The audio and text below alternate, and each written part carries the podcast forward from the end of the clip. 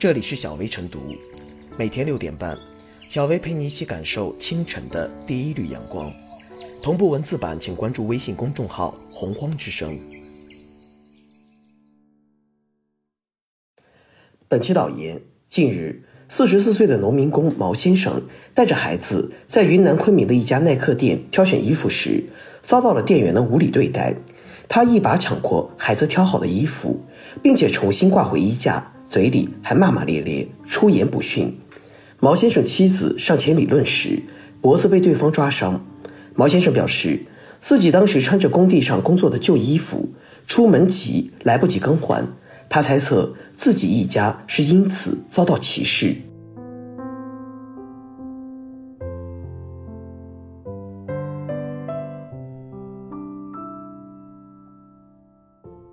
农民工遭耐克店员歧视，服务岂能以貌取人？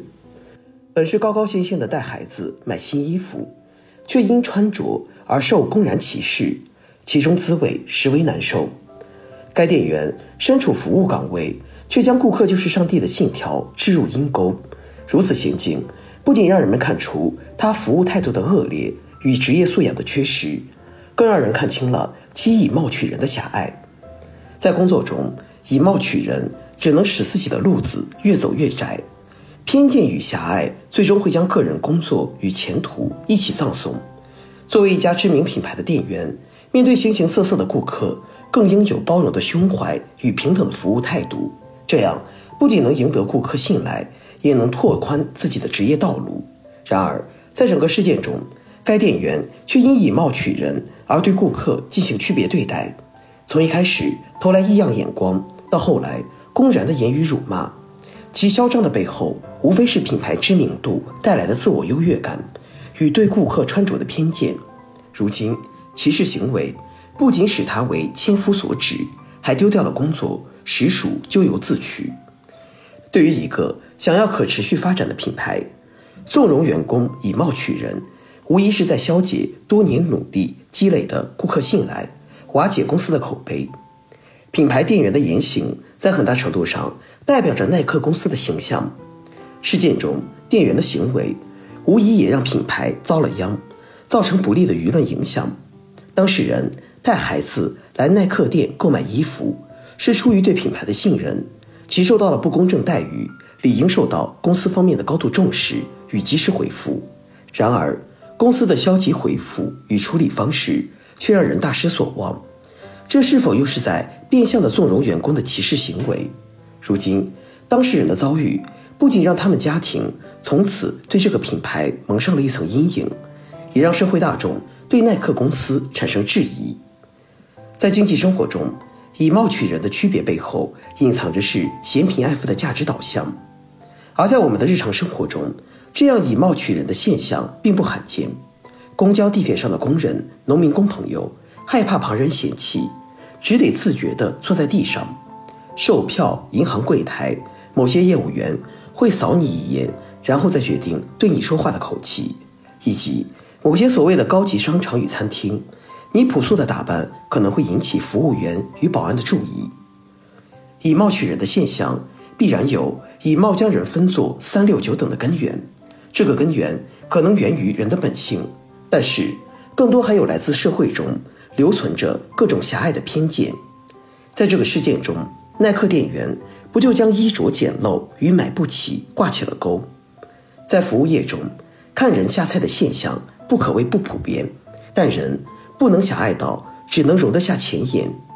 给每个人多一点尊重，也许就会成为你今后的财富。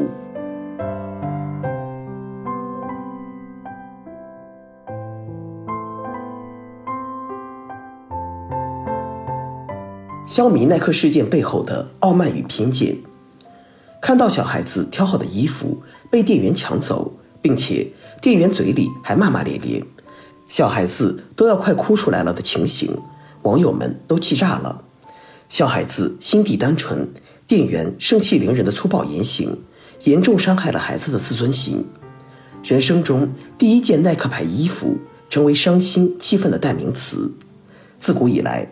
和气生财，童叟无欺，是华夏大地的商道。顾客是上帝，也是现代商业推崇的圭臬。营业员简单凭借衣着就对来电的顾客区别对待，大人孩子都一并辱骂，不仅违背了商业道德，也有违社会良知。然而，从十三日事发到十九日，七天的时间，耐克公司未对此事做出任何处理。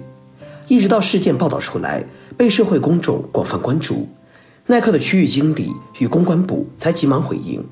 这名经理还自认为我们反应挺快的，作为一个大品牌，也不希望因个别人影响到品牌形象。如此感觉良好的回应，让人不禁怀疑，正是因为有了高高在上、反应迟滞的企业管理。才有了店大欺客、恶语相向的员工。近日，阿迪耐克在华业务受挫的消息引发关注。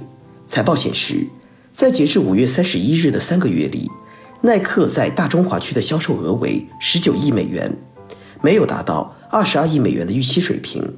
相比之下，国产运动品牌安踏、李宁、鸿星尔克等频传捷报。目前，耐克公司通过媒体公开道歉。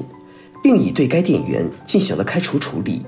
毛先生表示接受道歉，但以后不会再去耐克店里消费。他的态度获得不少网友赞同。的确，不过是买个衣服，结果衣服没买到，却买了一肚子气。这样的店谁还愿意去？此次风波会不会加剧耐克销售的跌势，有待观察。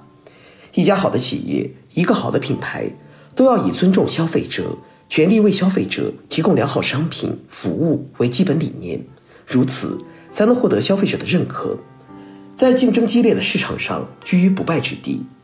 常言道，体量越大，责任也越大。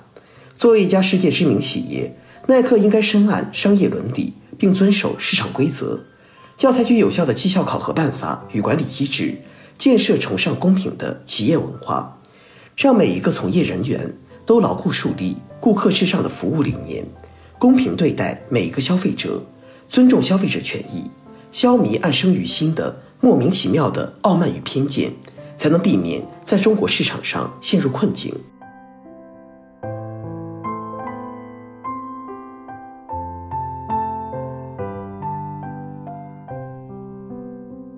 最后是小贝复言：“顾客就是上帝，是服务业一以贯之的宗旨，以貌取人。”绝不是企业该有的待客之道。某些店员戴着有色眼镜待人处事，到头来只会损人害己，不仅容易产生纠纷，破坏消费者购物体验，还可能会损害企业形象，影响品牌塑造的口碑。平等对待每一位顾客，尊重每一位到店的消费者，都应该成为服务业的基本操守。品牌的优越感来自消费者市场的肯定。而不是提供劣质的傲慢与偏见。如果品牌方仍旧凭借自己在中国运动市场所占的巨大份额，对消费者不加倍呵护，最终只会一次次失了人心。